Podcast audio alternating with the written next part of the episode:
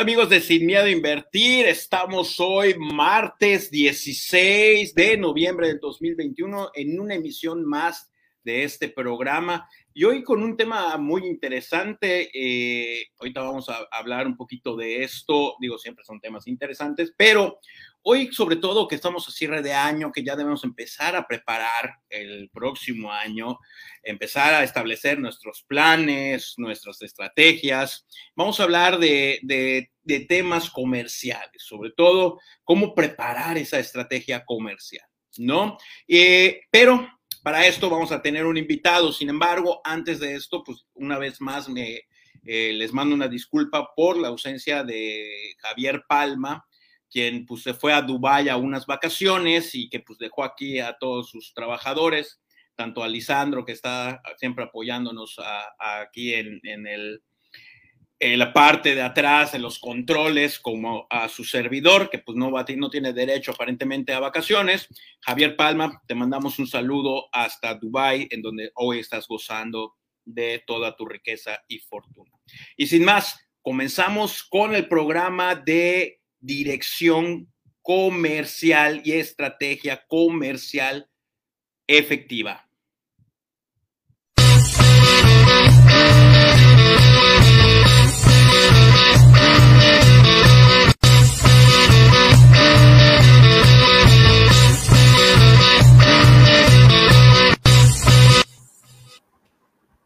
Muy bien, muy buenas noches. Pues aquí tenemos a nuestro invitado. Él es Juan Cetina.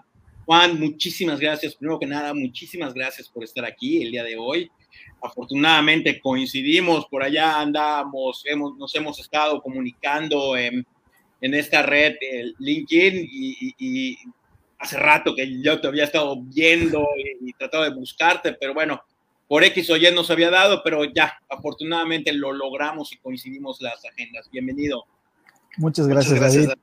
La verdad es que sí, ya tenía ya algunos meses, ¿no? Que hemos ahí interactuado en LinkedIn, este, tanto compartiendo contenido, eh, hay algunos comentarios que de repente hemos escrito, en, tanto yo en publicaciones tuyas como viceversa. Eh, digo, definitivamente el contenido que generas, la verdad es que es muy interesante y la verdad te agradezco tanto a ti por la invitación como todos los que están en este momento ahí sintonizándonos, ¿no? Siguiéndonos. Muchísimas gracias. Oh, Juan, pues no quiero, no quiero dejar pasar mucho tiempo, digo, a ver, por si no nos ganan los minutos. Pero primero que nada, para que vaya, nos, lo, te vayamos conociendo, cuéntanos quién es Juan Cetina.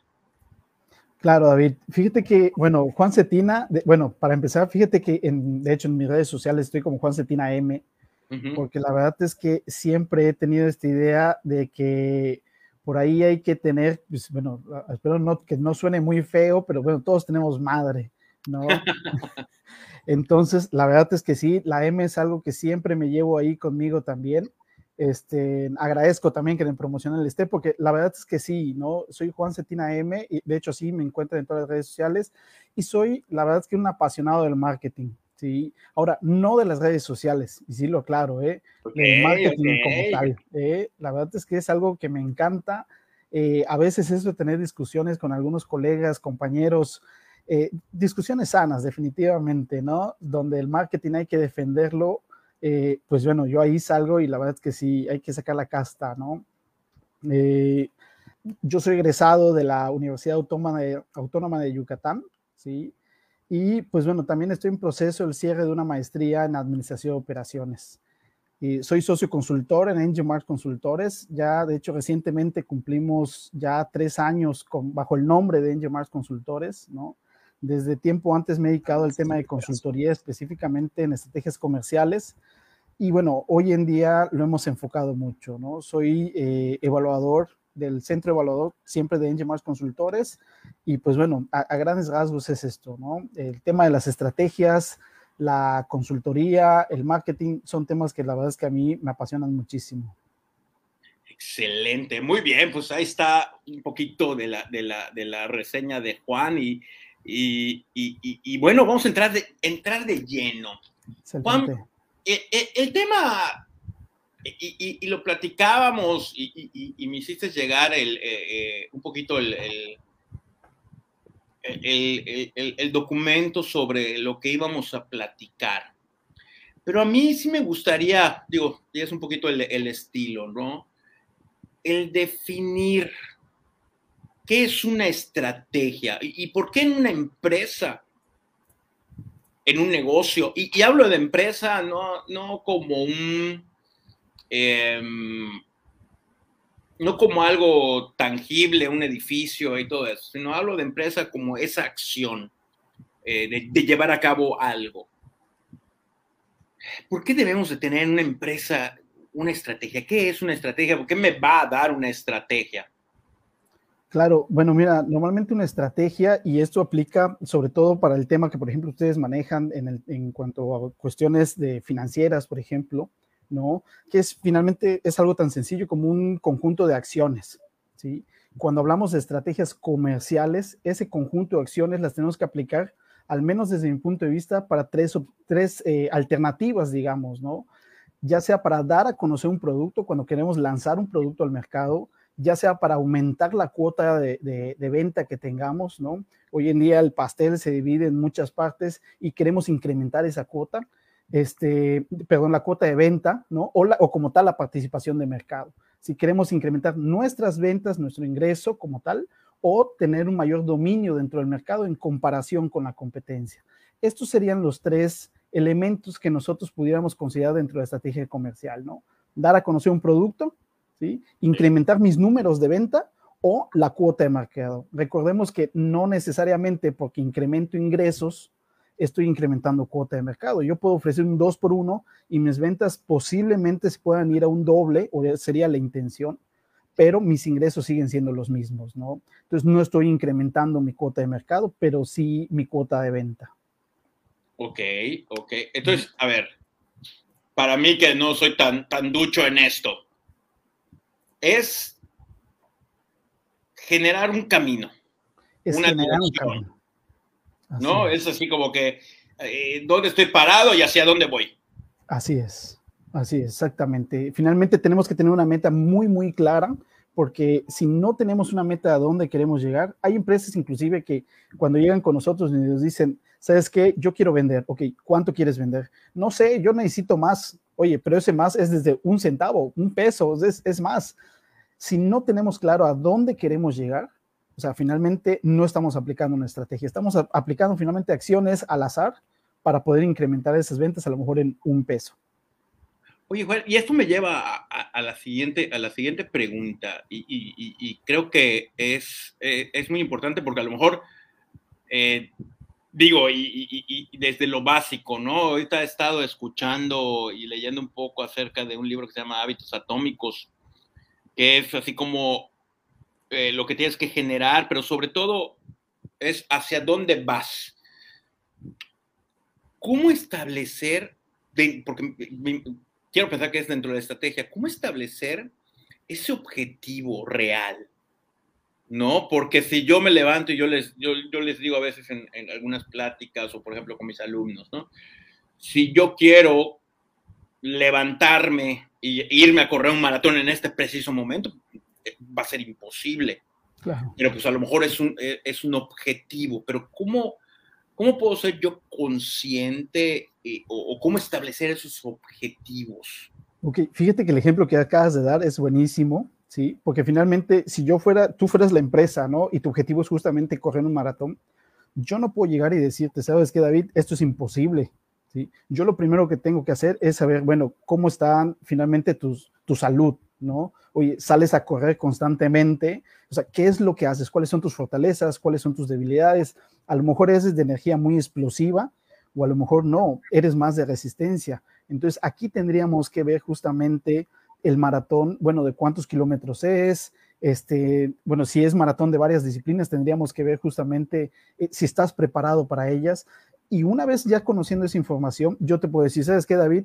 Necesitamos fortalecer a lo mejor en tu resistencia, porque tienes mucha energía explosiva, pero al cabo de, no sé, del primer medio kilómetro, tu rendimiento baja muchísimo, ¿no? Entonces ahí es donde tenemos que dedicarle más tiempo a prepararte para que incrementes tu resistencia y puedas llegar a cumplir ese maratón. Lo mismo sucede con las empresas, ¿no? Cuando llegan y nos dicen, ¿sabes qué? Tengo muy claro mi objetivo de venta y lo que tengo que alcanzar es este nivel de ventas, ¿no? Ok, bueno, vamos a ver cuántos vendedores tienes, ¿no? Vamos a ver a dónde llegan hoy en día los vendedores, vamos a ver con qué herramientas tienes créeme que, y, parece chiste, ¿eh? pero de verdad, a veces llegas y les preguntas, oye, ¿quieres duplicar tus ventas el próximo año? Va, ¿cuántos vendedores tienes? Dos. Bueno, vamos a ver cuáles son tus productos, cuáles son tus servicios. Y empiezas a, a notar y le dices, bueno, lo que pasa es que tu fuerza de venta es poca, no tiene las herramientas, ¿no? Desde el seguimiento, eh, en alguna ocasión trabajamos con una empresa que vende productos de, de frituras, y, bueno, pues le digo, lo que pasa es que finalmente la persona que cubre la ruta, sí, sí podemos hacer que incrementen las ventas por punto de venta, pero si realmente tú quieres llegar a duplicar, tus rutas tienen que incrementar, ¿no? No se trata nada más de, de que lo que en las rutas que ya estás hoy en día, vendas. Entonces hay que hacer todo un análisis previo para ver si realmente los objetivos que tú estás planteando son los adecuados. Y así es como podemos decir, ¿sabes que Este objetivo sí es posible, sí es real, a veces inclusive la recomendación es vamos a ponerle el, un poquito más arriba ese objetivo para esforzarnos todavía más, ¿no? Pero sí, definitivamente no podemos poner un objetivo muy loco porque si no, eh, nos desanimamos y el efecto se vuelve totalmente contrario, ¿no? Vamos a la mitad de año, vemos que apenas tenemos un 20% de, de las ventas que habíamos programado y pues bueno, el desánimo tanto en los vendedores como en, toda, la, pues toda la directiva o el dueño de negocio, si fuera una, una, pyme, ¿no? Pues bueno, como que baja. Y en ese momento dicen, no, es que no sé si lo voy a alcanzar, es que no sé si vale la pena, me estás pidiendo que yo siga invirtiendo, pero no sé si, si, si al final vamos a alcanzar los objetivos. Entonces se vuelve contraproducente, contraproducente poner uno, una, un objetivo, una, una meta muy alta, ¿no? Ok, ok súper interesante eh, eh, este tema. Y aquí me lleva a, otro, porque ahorita abarcaste varias, varias cosas, o sea, mis rutas, mis vendedores, toda mi fuerza de venta, todo esto. ¿Qué tanto implica el área comercial? Porque eh, si bien es un brazo en cualquier negocio importante, yo no sé, o bueno, me gustaría saber, mejor dicho, porque no lo sé, eh, ¿qué tanto implica el, tema comercial? O sea, ¿hasta dónde llega? ¿Qué incumbe? ¿Qué no incumbe? Porque puedo yo ser muy eh, cerrado y decir, no, pues esta parte no entra porque no considero que sea comercial. Voy a hablar de, el departamento de crédito y cobranza, ¿no? Pero ¿hasta dónde, llega esta parte, ¿hasta dónde llega esta parte en un negocio? O sea, ¿qué tanto yo tengo que considerar la parte comercial? Porque, pues a lo mejor puede estar un poquito... Eh, yo, yo, me he dado cuenta, por ejemplo, que, que, hay, siempre hay pleitos entre crédito y cobranza y el área de ventas. ¿No? Porque ventas se dedica a vender y vender, vender, vender como sea. Tiene que llegar metas, comisiones, ta, ta, ta, ta, ta. Pero pues para crédito y cobranza es un show porque después chispas, como cobro, como esto, como lo cuadro, esta oferta eh, no estaba o esta promoción no estaba eh, contemplada, quién auto, o sea, ¿qué implica la parte comercial de una empresa? Pues fíjate que ahorita que, que, mencionas este tema específicamente de, de, cobranza, ¿no? A veces a los vendedores, ¿sí? Se nos olvida que la venta realmente no concluye hasta que hemos realmente cobrado. Nosotros, el cliente nos puede haber firmado cualquier documento, nos habrá podido decir palabras, sí lo quiero, pero si no ha pagado, pues eso no es una venta. ¿sí? Si el producto ya les llegó al cliente y nos dijo, te voy a pagar, pero realmente no nos ha pagado, eso no es una venta. ¿sí? Estamos regalando el producto. Entonces, y, hay que hacer la distinción, ¿no? El vendedor sí se enfoca únicamente en vender, ¿sí? En tener esa atención no es quien debe dar el seguimiento de la cobranza, que en algunos casos lo hace y lo puede hacer y no está mal, pero realmente la función sustancial del vendedor es vender, ¿sí? Ahora, cuando nosotros hablamos de una dirección comercial, empieza como que incrementar el número de funciones que tiene. Desde esa planeación, como, tanto como, conlleva el diseño de la estrategia comercial. Ahora, el diseño de la estrategia comercial no debe tener nada más la, función de vender. Nosotros en Mars Consultores, la verdad es que tenemos, hemos, ido desarrollando como, y la verdad es que seguimos en este, en este proceso de, de creación, pero como un pequeño modelo, ¿sí? Que nosotros le hemos llamado las seis Ps, ¿sí? Las seis Ps de la estrategia comercial. Eh, algunos de ellos se usan en marketing de una u otra manera, pero por ejemplo, el primero de ellos es el producto, que aquí estamos hablando de producto como un tangible, intangible, ¿no? Tenemos que definir cuál es el producto que queremos vender, cómo lo queremos vender, ¿no? Después del producto tiene que entrar el tema de procesos, ¿sí? Todos nuestros procesos tienen que estar muy bien alineados, obviamente, a las necesidades que estamos cubriendo con ese producto o servicio, ¿sí? Y en proceso estamos hablando desde proceso de, proceso de ventas, procesos de cobranzas, de facturación. Un cliente finalmente que le entregamos una factura un mes después del cierre o un día, un día después del cierre, realmente es un cliente que dice, hey, yo necesito la factura que, por la compra que te hice. ¿no? Entonces ahí evitamos, nosotros mismos estamos evitando la fidelización de los clientes. Entonces los procesos son muy importantes. Después de, productos y de procesos, tenemos también el precio. El precio es igual juega un papel fundamental en el diseño de las estrategias comerciales. ¿sí? Otro, el, cuarto punto del, diseño de una estrategia comercial son las personas. Si nosotros tenemos vendedores que no están bien capacitados, tanto en el producto como en el proceso de ventas, como en todos los procesos finalmente, imagínate que le pregunten a un vendedor, oye, ¿y esto de cobranza, a qué cuenta lo tengo que hacer? Eh, no sé, este, ya se contactarán contigo. Digo, no tiene que saber los números, pero con que diga, mira, en tal momento de la compra te va a llegar toda la información o yo te voy a mandar un PDF donde está toda esta información, así que no te preocupes, cualquier duda que tengas, yo te asesoro. O sea, con tener a esas personas bien capacitadas, te va a llevar finalmente a una adecuada estrategia comercial. Ese es el cuarto punto. Como quinto punto, nosotros lo consideramos como programas y equipos. Y este punto entra eh, a un punto muy relevante hoy en día, porque en estos programas y equipos entra desde una computadora hasta el software. Hoy en día en ventas tenemos que usar un CRM. ¿sí? Si no usamos un CRM, que, bueno, para quienes a lo mejor no estén familiarizados con el concepto, el, el, CRM es un software finalmente donde le podemos dar seguimiento al, al cliente, ¿no? La administración de la relación con el cliente desde, desde que nosotros lo estamos prospectando hasta que ha concluido el servicio. ¿sí? Entonces, hay softwares muy completos que finalmente nos, nos arrojan notificaciones, nos permiten el email marketing. Hay, hay, software que nos permiten igual, eh, hice una llamada, pongo las observaciones y bueno, y digo cuándo es el siguiente contacto. Toda esta información, la realidad es que el CRM nos ayuda muchísimo. Entonces, si nosotros seguimos haciéndolo en una libretita, pues la verdad es que somos muy ineficientes como vendedores, pero es una labor de la estrategia comercial, de la dirección comercial, también dar estas herramientas, ¿no? Lo mínimo que hoy en día deberíamos manejar como vendedores es un Excel. ¿sí? Entonces, ya de entrada, esto ya estamos hablando de programas que nosotros estamos usando. ¿sí? Y por último, tenemos que es el que hoy en día las personas, los empresarios, como que más voltean a ver. Y fíjate, son seis elementos y de los seis no hemos tocado todavía las redes sociales, ¿sí? Porque está en este, en sexto punto que es el de la presencia. ¿sí? En este punto de la presencia, sí, entran en las redes sociales, en cuántas redes sociales estás presente, en este, con qué frecuencia generas este en contenido, la interacción que tienes, el engagement que tienen las personas contigo, pero también viene el punto de venta. ¿sí?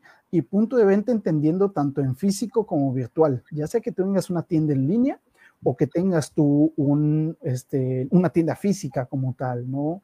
Si eres una persona que da cursos, pero bueno, rentas a lo mejor una, una, aula de capacitación, ese va a ser parte de la presencia, ¿no? El hecho de que tú tengas a lo mejor un uniforme para usar cuando visitas a tus clientes o cuando das el servicio, que el personal que está contigo lo tenga, es parte de la presencia, ¿no? Hoy en día como que este tema de la virtualidad eh, nos ha hecho dejar atrás muchas cosas, ¿sí? Hemos visto muchos casos, eh, algunos inclusive memes, ¿no?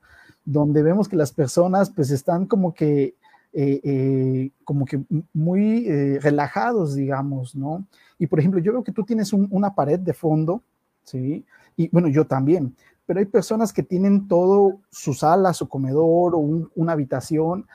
Esto muchas veces suele ser un error. ¿Por qué? Porque está pasando constantemente las personas, ¿sí? Entonces, tenemos que tratar, ¿no? De evitar esto. Y esto finalmente es parte de la presencia, ¿sí? ¿Cómo nosotros tenemos esta presencia? ¿sí? Entonces, estos seis elementos que, rodean a la estrategia comercial deberían ser eh, pues ahora sí que eh, generar una sinergia entre ellos, ¿no? Tanto el producto, el proceso, los procesos, el precio, las personas, los programas de equipos y bueno, la presencia también, ¿no?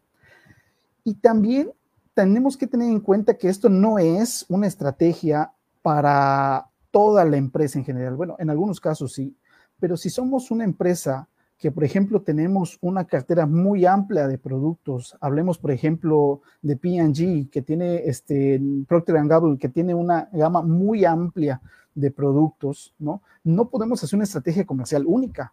Tenemos que enfocarnos a lo mejor a las familias de productos, categorías de productos, y si no es que un producto en específico para diseñar la estrategia, porque si no, no podemos nosotros ser tan generalistas en este sentido, ¿no? Ok, ok. Oye, Juan, y a ver, es súper interesante. Y digo, cada P yo creo que nos llevaría un programa. Totalmente. Eh, es empezar en el orden que, me dices, empezar, es empezar en el área de oportunidad que yo, que, que, tú hagas un análisis en donde, como me veas, es, es porque, porque a lo mejor yo estoy perdido. O sea, yo, yo eh, empresario, yo emprendedor eh, de una pyme, ¿no? Esto ah, pues, no me lo... y es algo que no te enseñan necesariamente en la escuela, sobre todo si no estudiaste a lo mejor algo de eh, mercadotecnia, si no estudiaste algo de administración de negocios y estudiaste algún tipo de ingeniería y pudiste hoy hacer, que hablábamos de la, que hablabas de la pandemia, ¿no? Y ahorita quiero profundizar en, eso muy particularmente. Y, empecé a hacer mi gel sanitizante, o sea, mi gel este, para, para las manos, empecé a hacer ahí algunos líquidos eh, antisépticos, etcétera, etcétera, etcétera. ¿Con cuál P empiezo? O sea, no, sé si me explico, eh, pero esto, esto viene posterior a un análisis o si hay así como que, oye, no, David, tienes que empezar por, por, las personas. Un decir. Claro, no, fíjate que nosotros eh, no podemos al día de hoy, ¿sí? Priorizar una por encima de otra solamente como tal, ¿sí? De hecho, antes de empezar esto, sí teníamos justamente el análisis que hablábamos antes, ¿no? Dentro de este análisis, algo muy importante es definir quién es mi cliente, ¿no? Hoy en día hay una herramienta que es eh, muy famosa, el, el, Bayer Persona, ¿no? Y por ahí hay otras que a lo mejor este, tal vez no son tan famosas, pero muy buenas como el mapa empatía, ¿no? Que, que finalmente eh, nos ayudan primeramente a entender quién es el cliente. ¿Por qué? Porque yo podría, tú podrías decirme, ¿sabes qué, Juan? Yo estoy hoy en día en LinkedIn y no estoy teniendo resultados. ¿Qué hago para tener resultados en LinkedIn? Mi primera pregunta no es por qué usas LinkedIn, sino quién es tu cliente. Una vez definiendo quién es tu cliente, yo te puedo decir si realmente te conviene seguir creciendo en LinkedIn o no te conviene crecer en LinkedIn. ¿sí? Luego, entonces, ese tendría que ser como que el primer paso, hacer una evaluación de tus fortalezas, tus debilidades, las oportunidades que hay en tu, en, en tu sector, ¿no? Las amenazas también. Digo, esto no es otra cosa más que un FODA, ¿sí? El famoso FODA, hacer un FODA y bueno, de ahí entonces ya podemos ir detectando en cuáles tenemos que trabajar un poco más que en otras. Hay algunas, ¿no? Y, es ahí justamente donde viene la priorización, ¿no? Nosotros podemos decir, ¿sabes qué? Lo que pasa es que tus vendedores lo están diciendo. Yo no sé vender. Lo que he aprendido de vender es lo que he hecho en la práctica en los últimos seis meses que he estado contigo ah, bueno, ok. Entonces, a lo mejor el tema de capacitación, ¿no? A lo mejor sí, ya estamos hablando de que, bueno, todo lo llevan en libreta, ¿no? Pero tienes más o menos capacitado tu personal. Bueno, entonces empecemos por la parte de implementar, a lo mejor no un CRM, que sería lo ideal, pero bueno, empecemos con el Excel, ¿no? Pero bueno, los vendedores están capacitados para manejar la computadora. Entonces, bueno, ahí es donde empezamos a ver realmente cuál es prioritaria para atender. Atender todas en cuestión de un mes, la verdad es que es algo sumamente complejo, ¿sí? O estas empresas que de repente llegan y quieren hacer una estrategia comercial, una verdadera estrategia comercial, en cuestión de un mes, 15 días, o, quieren que en una semana les entregues, la verdad es que estamos eh, muy perdidos de, qué, cuál es el impacto y cuál es la dimensión de una estrategia comercial. Una estrategia comercial se debería trabajar, eh, sí a lo largo del año la implementación, pero el diseño eh, debería empezar más o menos para septiembre, octubre, ¿sí? Para que entonces terminemos el año con una estrategia comercial y el día uno ya estamos implementando la estrategia comercial, ¿sí? el día uno del año. Finalmente, esto tiene que ir muy de la mano con nuestro plan estratégico. ¿Sí? Si no tenemos un plan estratégico que nos diga, ¿sabes qué? Queremos llegar a estos nuevos mercados, queremos lanzar estos productos, nuestra estrategia comercial sí se puede, definitivamente todo es posible, pero pues sí queda como que un poquito ahí coja, ¿no? Ok. No, no, no, está súper interesante. Me vienen mil preguntas a, la vez, pero a ver, quiero, no quiero perderme. Ok, ahorita igual tocas es un, tema de, las herramientas que, pueden existir, ¿no? Como el FODA, el mapa de empatía y todo esto. Pero me llamó mucho la atención el hecho de que, hay, que, digas, eh, oye, mi gente, ¿qué necesita? Porque también aquí tiene que ver un poquito de, de, estrategia interna. Y aquí va mi pregunta. No solo es para afuera. Así es. Así ¿No? Entonces, también la estrategia comercial va a empezar en casa. Así es, totalmente. Sí, fíjate que en este sentido, David, eh, eh, es lo que muchas veces, o sea, como te comentaba, ¿no? El vendedor es lo que va justamente hacia afuera, ¿no? O sea, sí, totalmente. Pero la estrategia comercial tiene que venir de entrada desde la alta dirección, ¿no? Desde el dueño, ¿sí? Si el dueño no, o la alta dirección no está convencida de que hacia ahí hay que ir, pues bueno, de entrada, cuando le digamos hay que capacitar a tu personal, va a decir, no, no, no, no, es que le voy a quitar tiempo para que salgan a vender. ¿sí? Entonces, no queremos capacitar a nuestros vendedores porque esas dos horas que le van a dedicar a la capacitación, eh, se las estamos quitando como ventas, pero no están viendo que las seis horas a lo mejor que le restan van a poder vender lo que normalmente hacían en ocho. ¿sí? Entonces, sí tiene que empezar desde casa, ¿no? La estrategia, eh, bueno, mira, no nos vayamos tan lejos. Eh, cuando nosotros, nosotros igual hay, un, nosotros le, llamamos en Engine como el, diamante de las ventas, ¿sí? Imaginemos, por ejemplo, para los que les gusta el, béisbol, imaginemos un campo de, de, béisbol, ¿sí? Donde el cliente es el pitcher. Y el bateador somos los vendedores. Hay vendedores que son muy buenos que cuando les lanzan la bola batean, hacen un home es decir, una venta sin mayor dificultad, ¿sí? Sin embargo, hay unos que para pasar por las bases necesitan primero ganarse la confianza del cliente. Para poder ganarse esta confianza del cliente es donde entra el área de marketing, donde ellos van a generar a lo mejor contenido en redes sociales, ¿sí? Para poder este, hacer que el cliente de entrada ya los conozca, ¿no? Por ejemplo, en tu caso, ¿no? Aquí tenemos el programa Sin Miedo a Invertir ya te han visto, han platicado, ven que tienes este, en contacto con varias, varias personalidades, ¿no? De repente un día, cuando llega un vendedor tuyo, digamos que tienes un agente de ventas o tú directamente y dicen, ah, sí, yo he visto varios de tus, de tus programas en YouTube, son buenísimos, me encanta. La confianza ya la ganamos. ¿sí? Si no tenemos la confianza, el vendedor normalmente se va a enfrentar a el más común, al menos que eh, nosotros hemos identificado, es que cuando le preguntamos al cliente cuánto, con cuánto presupuesto eh, dispones, ¿sí? El cliente pone una barrera y dice, no, no, no, eh, mándame una cotización y ya vemos, nos podemos ajustar. ¿sí? ¿Por qué? Porque todavía no está seguro si realmente tú le puedes satisfacer sus necesidades. ¿okay? Entonces, cuando ya confía en nosotros, ¿sí? es más fácil que diga, oye, ¿sabes qué? Pues sí, le voy a decir con cuánto tengo para que me diga qué magia podemos hacer con el poco o mucho presupuesto que yo tengo.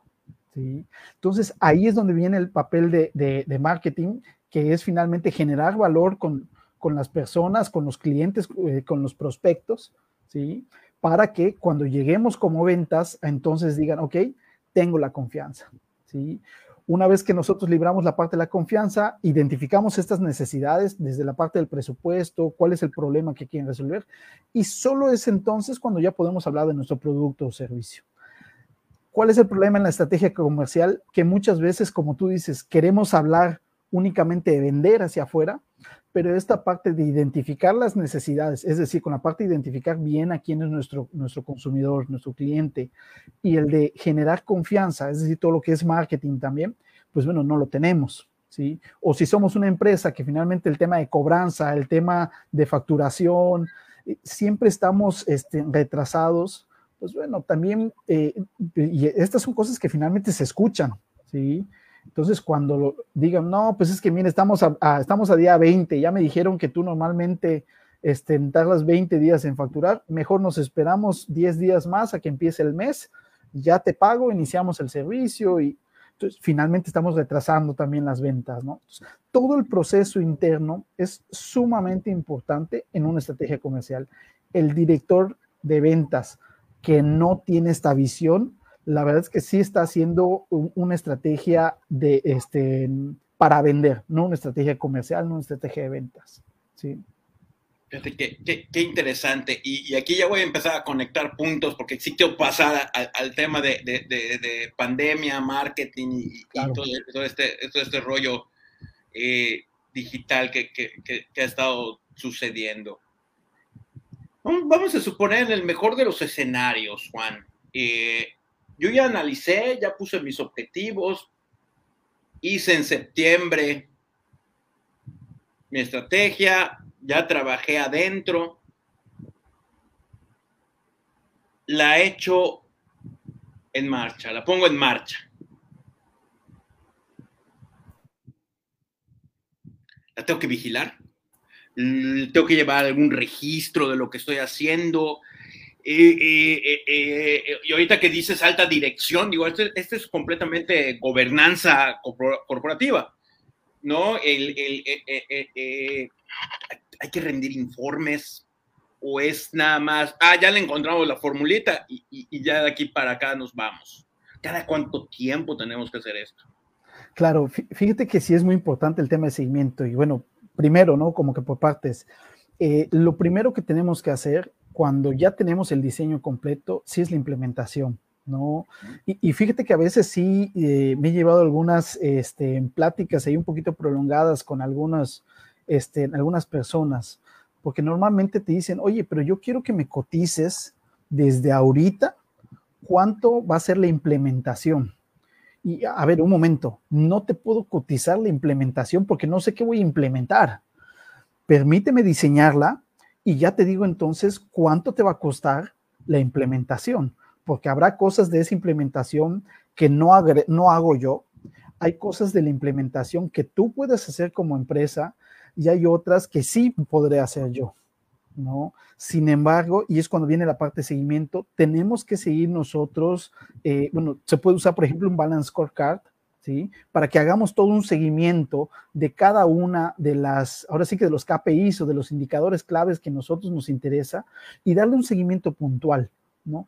¿Qué tan seguido? Va a depender mucho, ¿no? Si estamos hablando de un periodo anual, eh, podemos hablar de, de, que cada trimestre deberíamos estar haciendo un seguimiento general, ¿no? Ahora, no basta con ese seguimiento general. Semana tras semana eh, dependiendo de las, metas, tenemos que ir viendo eh, cómo vamos, ¿no? Hay unas metas que, por ejemplo, no sé, nos dice, cuando hablamos de, el, indicador clave que, de ventas, el ventas no lo podemos medir cada trimestre. Cuando tú lo midas en el trimestre, eh, si no estás vendiendo lo suficiente, el impacto negativo que tiene es grandísimo, ¿no? Pero si estamos hablando a lo mejor de algo un poquito más sencillo, como que es la capacitación de tu personal, sencillo en el sentido de, cómo nosotros lo implementamos, ¿no? Eh, pues bueno, lo podemos así hacer trimestralmente, ¿no? Bueno, en este trimestre, ¿cuántas capacitaciones de las, de las planeadas durante el año ya se hicieron, ¿no? Si una no se hizo, pues bueno, no pasa nada, la podemos dejar para el siguiente trimestre, ¿no?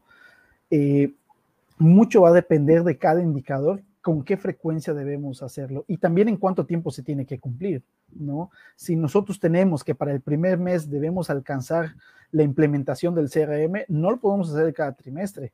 Tenemos que ir siguiendo esa, este, la implementación de manera muy puntual para que antes de que termine el mes nosotros tengamos un CRM ya implementado en nuestra empresa. Perfecto. Me, me, me, me, queda, me queda muy claro, pero aquí mi pregunta es, porque no estamos acostumbrados. O sea, el, tema, tenemos que hacer pruebas, tenemos que prototipar, o, o, o, o sea, la estrategia eh, contemplaría esto, o es de plano, pues este es el plan, este es lo que resultó de todos los estudios y, vámonos. O, o sí se vale eh, hacer, pues a lo mejor un periodo de prueba para ver si yo hago un golpe, ¿no? Como dicen, golpe de, timón y, rectificar en el, camino o ir ajustando para que no se vea. Sí, no, totalmente, David. Eh, fíjate que, eh, de hecho, el, caso creo que más claro el año pasado fue el tema de la pandemia, ¿sí? Donde, por ejemplo, a lo mejor supongamos que nosotros tenemos una estrategia bien planteada, ¿sí? Ya teníamos planeado abrir N cantidad de sucursales nosotros, ¿no? Y de repente viene la pandemia, ¿sí? Oye, ¿y ahora qué hacemos? No. Sobre todo, por ejemplo, en el esquema de franquicias, a veces sucede que eh, uno de tus indicadores es cuántas franquicias tienes abierta, este, cuántas abres en el año, ¿no? Entonces aquí de repente es, ok, sí tenemos que abrir, pero no podemos nosotros abrir sin pensar en cómo generamos más ventas. ¿Por qué? Porque la pandemia vino a, las, a tirar las ventas hasta el piso. ¿Sí? Entonces sí tenemos nosotros que ver de qué manera podemos cambiar. Si nosotros no hacemos el seguimiento justamente de estos indicadores, lo que va a suceder es que no vamos a saber en qué momento debimos haber cambiado. De hecho, la misma pandemia, y le pasó a varias empresas que desafortunadamente tuvieron que cerrar, fue porque no vieron venir esto. ¿Sí? Ellos dijeron, sí voy a soportar la pandemia, sí voy a poder, no va a tardar mucho tiempo. Y como no hicieron un seguimiento puntual de estos indicadores, ¿no? Y, inclusive añadir nuevos indicadores, ¿sí? ¿Qué es lo que sucedió? No se dieron cuenta en qué momento quedaron tan mal que ya tenían que cerrar.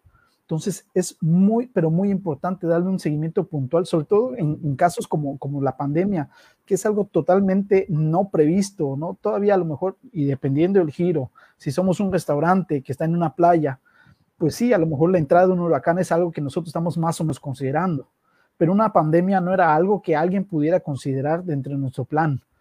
Hoy en día, créeme que habrá empresas que dirán, ¿sabes qué? Lo voy a poner, aunque sea nada más así mínimo, como un tema pandemia dentro de las amenazas. ¿Por qué? Porque ya vivimos esto y sabemos los daños tan graves que puede ocasionar a la empresa. Entonces, si nosotros damos un monitoreo de estos indicadores, nos va a permitir cambiar a tiempo, ¿sí? Inclusive algunos indicadores, en el caso de Marks, lo que hicimos, algunos indicadores, de hecho, los pusimos como que en pausa porque replanteamos la estrategia y al replantear esa estrategia, esos indicadores ya no se volvían relevantes. Entonces, sí los medíamos, pero ya no se volvían los indicadores este, en clave para que podamos nosotros decir que, que, crecimos, ¿no? Imagínate que un restaurante dice, necesitamos que nuestra, nuestra facturación dentro del restaurante sea de N cantidad, ¿no? Diaria. Oye, viene la pandemia, si no llego, pues por obvias razones, porque la gente porque no, no me permiten abrir, pues no voy a alcanzar yo, ¿no? Entonces es aquí cuando tenemos nosotros que definir, replantear y bueno, ¿sabes qué? Mi indicador no va a ser mi ticket promedio en el restaurante, sino que ahora todo se va a ir en servicio a domicilio, ¿no? Y entonces, ¿cómo replanteamos esa estrategia? Digo, en el caso de un restaurante específicamente. Claro, y aquí viene la pregunta, digo, ya para, para, empezar a entrar, que ya metiste el tema. Yo me he estado metiendo mucho al tema de, de creatividad, de, temas de innovación eh, últimamente. Sobre todo eh, el, ya va para dos años, ¿no? De, a raíz de la pandemia me, me, vino mucho, eh, mucho esto y me he metido así muy de lleno a estudiar, a tomar cursos y todo esto. Pero la pandemia, Juan, lo que yo veo es que vino a cambiar la manera de comercializar 180 grados a lo que nosotros estábamos eh, acostumbrados o lo que veníamos haciendo. ¿Qué papel juega el marketing en esto? O sea, ¿qué tenemos que entender? ¿Qué, me dice Juan Cetina? ¿Qué papel tenemos que, qué, papel qué, tenemos que entender que el marketing hoy juega en, esto? Y que, y qué tipo de marketing es o qué, qué tengo que ver yo por marketing. Ok, David, fíjate que en este sentido sí vino a cambiar. ¿okay? La verdad es que el marketing ha cambiado mucho, eh, más bien en cuanto a, a, qué, hacia dónde va el foco del marketing, ¿no? Pero en cuanto a la estrategia comercial como tal, eh, se tiene que reenfocar, pero no es un cambio realmente, digamos, sustancial a como estábamos. ¿En qué, en, en qué sentido? ¿no? Por ejemplo, cuando nosotros planteamos una estrategia comercial, tenemos que definir el tema de la presencia, como hablábamos en una de las P's de la estrategia comercial, ¿no? Eh, ¿Cuáles son los canales hacia los cuales yo me voy a enfocar? ¿No? Es decir, ¿qué canales de comunicación voy a usar? ¿Qué es lo que pasó? Que el canal digital, pues bueno, se fortaleció muchísimo, Y si de repente yo tenía a, todo mi personal, a lo mejor en el tema eh, analógico, pues bueno, tengo que hacer cómo reduzco eso, incremento la parte digital, ¿no? Pero en sí, la estrategia digital, hablemos de un negocio que es 100%, este, o bueno, preponderantemente eh, digital, eh, realmente no cambió mucho, ¿sí? Entonces, la adaptación tuvo que ser más de la empresa como tal, ¿no? más que del marketing. El marketing ya estaba acostumbrado a usar tanto lo tradicional como lo digital. Y dependiendo del giro de negocio y el tipo de negocio, pues es, eh, hacia dónde yo me enfoco un poco más, ¿no? Ahora, el negocio como tal sí tuvo que adaptarse y tuvo que cambiar muchísimo en ese sentido, ¿no? ¿Qué es lo que sucedió? Hay muchas empresas, bueno, por ejemplo, aquí en el sureste del país, no es tan usado todo el tema de, Google, por ejemplo. Cuando una persona, una pyme, sobre todo, le preguntas de marketing digital, lo primero que piensa es Facebook, Instagram, YouTube, cuando mucho, ¿no? Pero, por ejemplo, todo lo que es Google, Google Ads, ¿no? Y bueno, todo, todo, toda la estrategia digital que tiene Google, son muy pocos los que lo utilizan. Y, y fíjate, por ejemplo, cuando nosotros hablamos del vendedor, nosotros hablamos de dos tipos de vendedores. Hablamos de un vendedor proactivo y un vendedor reactivo. Cuando tú llegas como cliente a un, a un punto de venta y el vendedor te está esperando y no sale del local, ¿sí? Es un vendedor reactivo porque está esperando que llegue tu cliente, el cliente. El vendedor proactivo es aquel que sale a buscarlo. Lo mismo pasa en la publicidad digital, ¿no? Que nosotros, eh, si usamos, por ejemplo, Facebook, las personas están ahí y de repente les achocamos un anuncio de nosotros que no quieren ver, que no están buscando, que no les interesa, ¿no? Y que se los vamos ahí a, colocar. Ahora, ¿qué es lo que sucede? E, en Facebook eso, eso sucede, ¿no? Pero en Google, por ejemplo, lo que sucede es que las personas googlean, ¿no? Tal cual, cómo incrementar mis ventas. En ese momento que están buscando eso, les aparece un anuncio donde dice, ¿quieres incrementar tus ventas? Incrementa en llamar Consultores.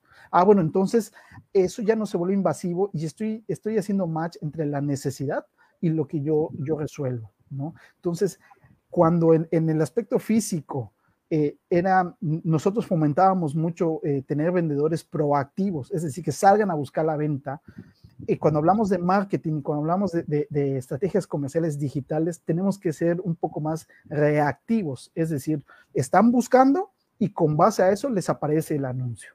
¿sí?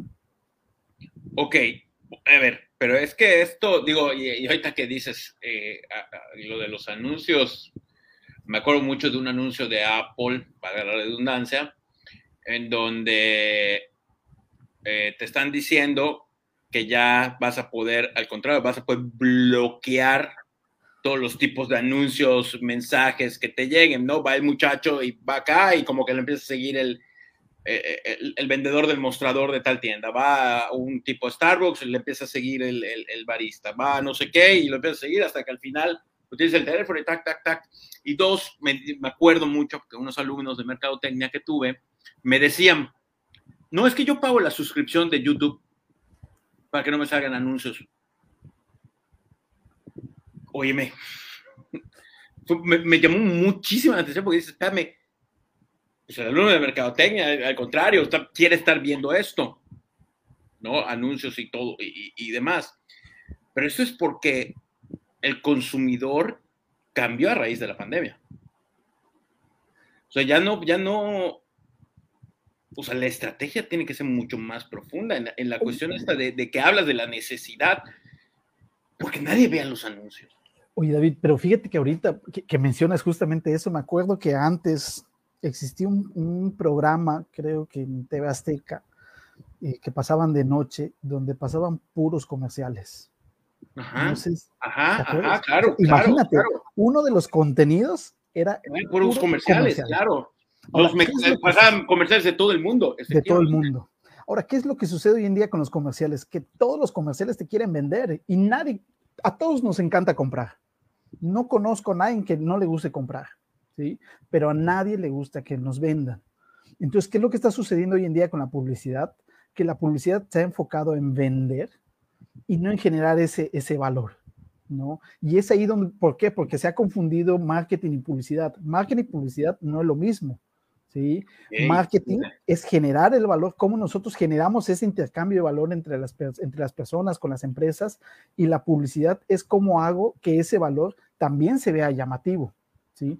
Por eso hoy en día las personas dicen, no, pues es que no sé, se ve muy bonito en la foto, pero la verdad es que no sé si así lo entreguen, ¿no? ¿Por qué? Porque finalmente si verdaderamente estuvieras dando un valor, ¿sí? porque a lo mejor estéticamente es, es, es, agradable a la vista, pues bueno, la publicidad no tendría por qué este, mentirte, sino que, bueno, ¿en qué medios te voy a yo situar para que te vean más personas? ¿no? Entonces, la publicidad hoy en día se ha dedicado, tanto la publicidad como el marketing se ha dedicado mucho a vender más que a comunicar. ¿sí? Y finalmente lo que debemos hacer a través de la publicidad especialmente es comunicar. ¿sí? Entonces, hemos dejado de comunicar yo creo que por eso las personas están dispuestas hoy en día a pagar una suscripción, tanto de YouTube como de, Spotify y de infinidad de plataformas, para no ver los anuncios. Porque si los anuncios fueran interesantes, a lo mejor inclusive eh, eh, graciosos, fueran algo que me quisiera yo estar esperando, oye, ¿sabes qué? Pues yo los veo, ¿no? Entonces, pero no, es todo lo contrario, es decir, otra vez el anuncio este, y además te lo pasan a cada rato cuando ya dijiste, no lo quiero ver me, encantó eso de que el marketing no es publicidad. Me, me llegó, me llegó. Muy, está súper interesante, súper interesante. Juan, se me está yendo el tiempo. Yo sí quisiera que, que empecemos a, a, cerrar y, y, me gustaría que empieces a cerrar siempre exprimo aquí a todos los, este, invitados, sacarles algo de, conocimiento y, sobre todo para que sea de provecho de, las personas que nos están viendo y que nos verán. ¿Cuáles serían tus cinco puntos que debemos de tomar en cuenta? Digo, cinco puntos o más, los que tú consideres los puntos más importantes para elaborar una estrategia comercial. Eh, primero, yo diría tal vez eh, hacer un buen análisis. Bueno, primeramente tener eh, bien identificado quién es nuestro cliente. Sí, ese sería como que el primer punto. Si no lo tenemos bien identificado, toda nuestra estrategia se va para abajo. ¿sí? ¿A dónde queremos llegar? ¿no? ¿A dónde queremos llegar con ese segmento de mercado? También sería algo muy importante ¿no? para el diseño de la estrategia comercial. Eh, ¿Cuánto estamos dispuestos a invertir? ¿sí? Siempre tenemos muy claro a dónde queremos llegar. O sea, quiero duplicar mis ventas, quiero incrementar en 30%, etcétera, la cantidad que sea, ¿no? Pero cuando nos pregunta cuánto estás dispuesto a invertir para obtener eso, nos quedamos fríos. Entonces, ese sería como que el tercer punto, ¿no? Eh, ¿Quién es tu cliente? Eh, ¿A dónde queremos llegar con ese cliente? ¿Cuánto estamos dispuestos a, invertir? Como cuarto punto sería hacer el análisis de nuestra empresa, la situación actual en la que está la empresa como tal, ¿no? De manera, de manera interna. Y yo como quinto punto sí pondría, no, no por ser el último sería el menos importante, más bien lo pongo como que, que en orden que habría que hacerlo, el diseño de estas seis P's que nosotros manejamos, ¿no?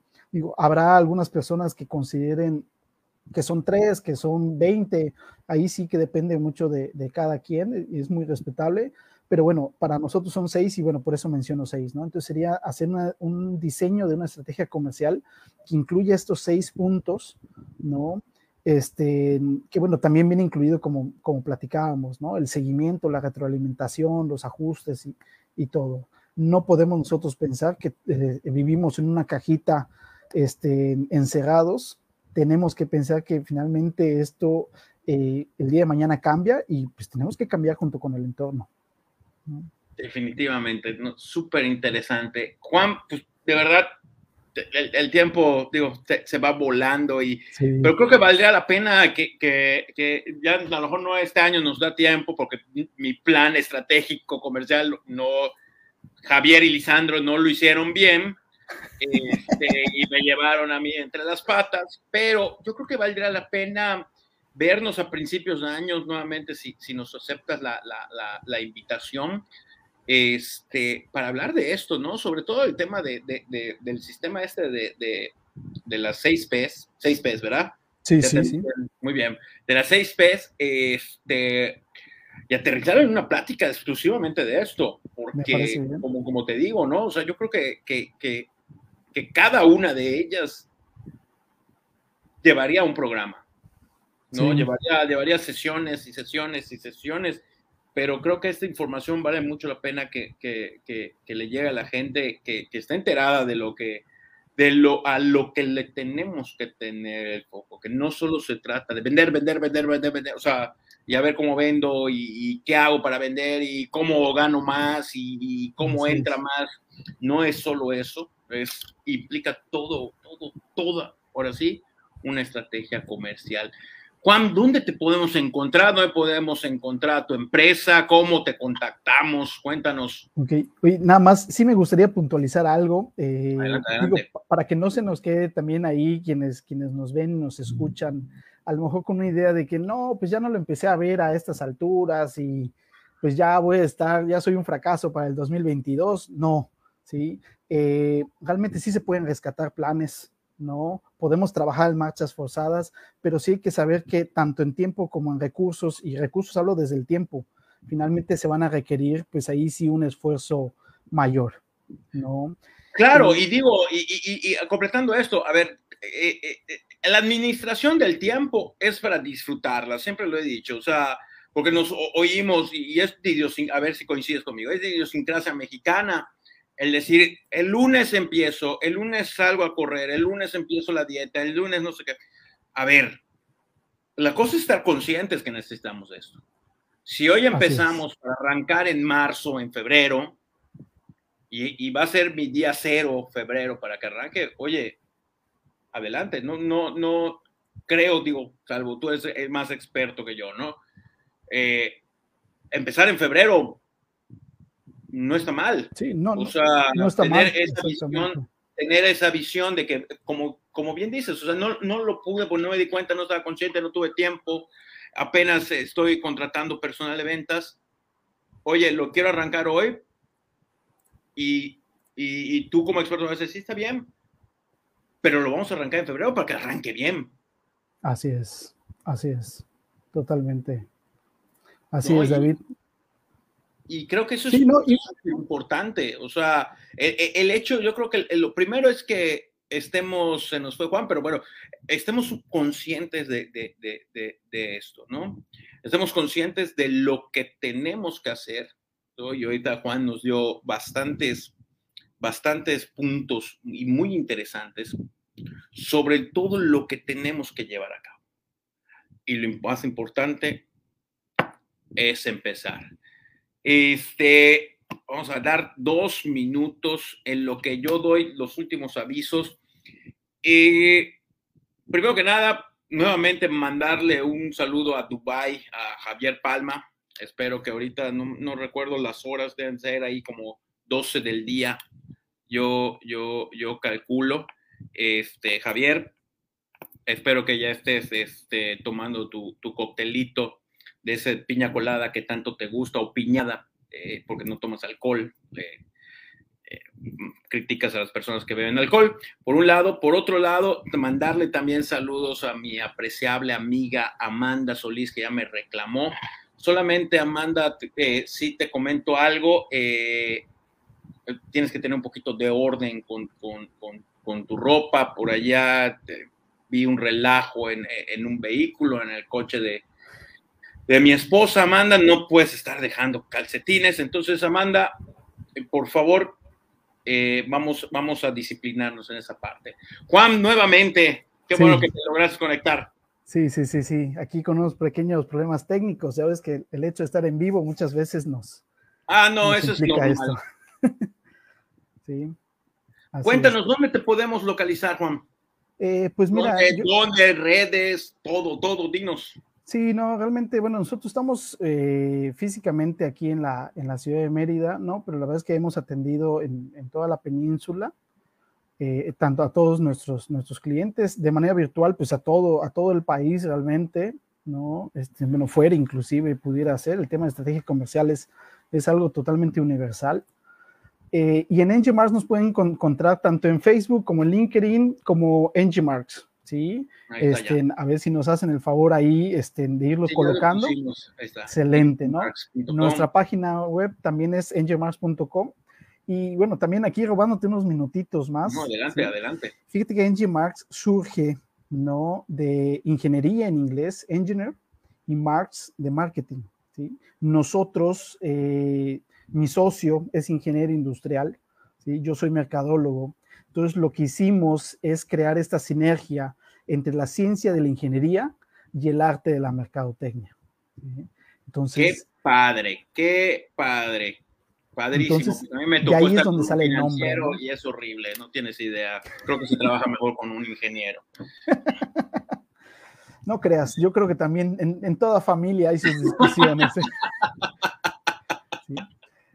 Y bueno, también si de manera personal gustan también seguirme, eh, donde estoy más activo es en Twitter y en LinkedIn. Como les mencioné al principio, eh, como aparezco es como Juan Cetina y la letra M al, final, Juan Cetina M en Twitter y LinkedIn. Digo, tengo Facebook, pero la verdad es que donde más activo estoy es en Twitter y en LinkedIn.